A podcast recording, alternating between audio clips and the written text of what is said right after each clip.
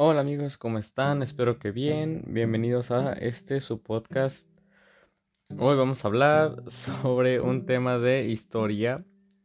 Sí, un tema de historia. Hoy hablaremos sobre la intervención francesa en México y el segundo imperio de Maximiliano I. Les presentamos este podcast como un material que pueden utilizar para su escuela o si quieren venir a aprender un poco de historia con nosotros.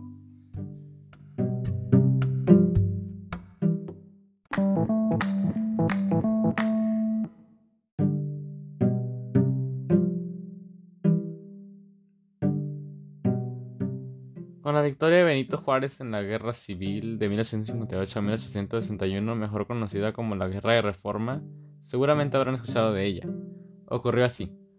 El nuevo gobierno mexicano se buscó un poderoso enemigo al negarse a saldar las deudas que los conservadores y el bando perdedor habían contraído con Francia, España y el Imperio Británico. Después de algunas negociaciones, España y Gran Bretaña reembarcaron sus tropas y abandonaron la opción de la intervención. Pero el siguiente imperio francés continuó adelante. Napoleón III buscaba sin duda volver a mostrar a Francia como una potencia hegemónica que podía arbitrar asuntos internacionales.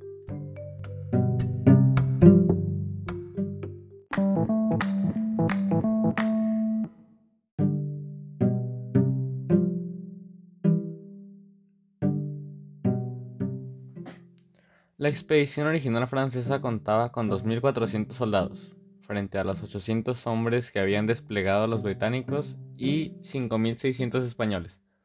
Con la retirada de estas dos potencias, Francia decidió hacerse con la capital mexicana.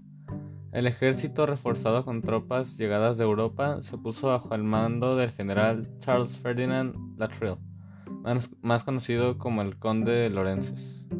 Con los refuerzos llegados de la metrópoli, las fuerzas francesas alcanzarían los 6.000 efectivos aproximadamente. Una mezcolanza de unidades coloniales y metropolitanas entre las que existían formaciones que habían combatido recientemente en Crimea e Italia, por lo que tenían gran experiencia.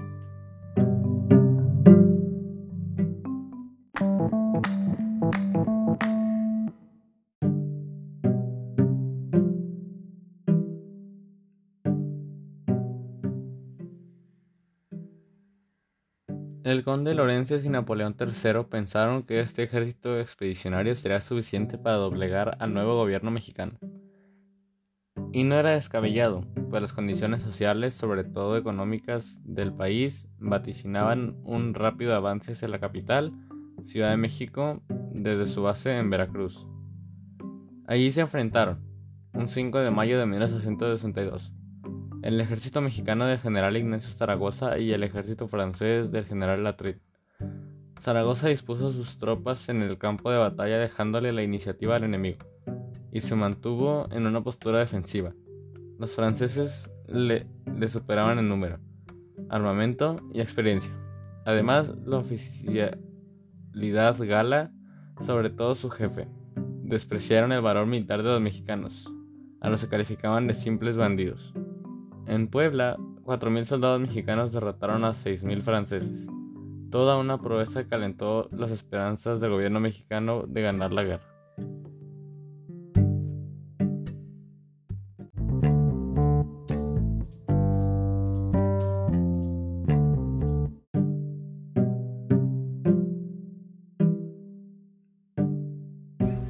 Hola, muy buenas tardes. Mi nombre es Juan Reyes y voy a presentar el segundo imperio de Maximiliano I. Para empezar, vamos a hablar quién fue Fernando Maximiliano José María de Habsburgo Lorena. Fue un noble austriaco mexicano quien ostentó los títulos nobiliarios de archiduque de Austria, príncipe real de Hungría y Bohemia. Sin embargo, renunció a ellos para ser emperador de México bajo el título de Maximiliano I.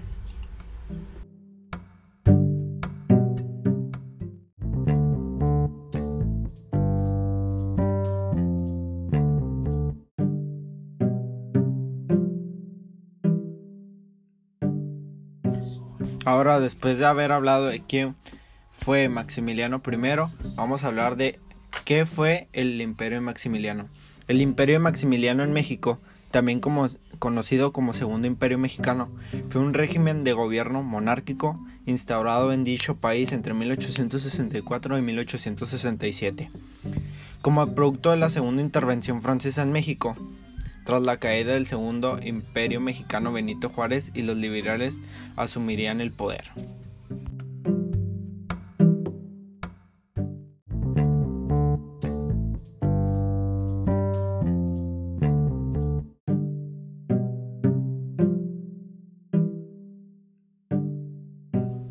Y luego de eso vamos a decir qué fue lo más importante que hizo Maximiliano.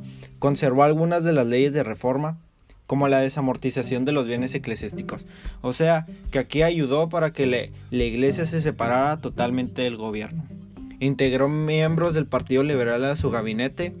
Impulsó un decreto para, para abolir las deudas que los peones habían adquirido con los hacendados. O sea, que había hecho que todos los peones, o sea, trabajadores, obreros y todos ellos pudieran pagar sus deudas con todos sus jefes.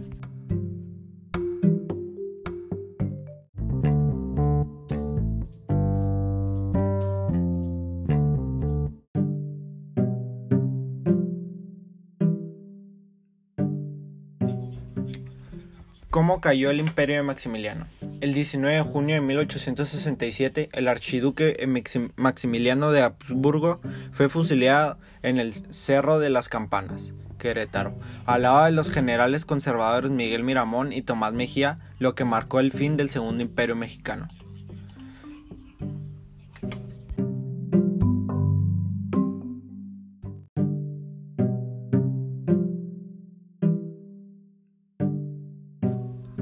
Maximiliano de Habsburgo fue, fusilado por conflicto entre imperialistas y republicanos después de que Maximiliano se enemistara con los conservadores en México y de que Napoleón III retirara sus tropas del territorio del país.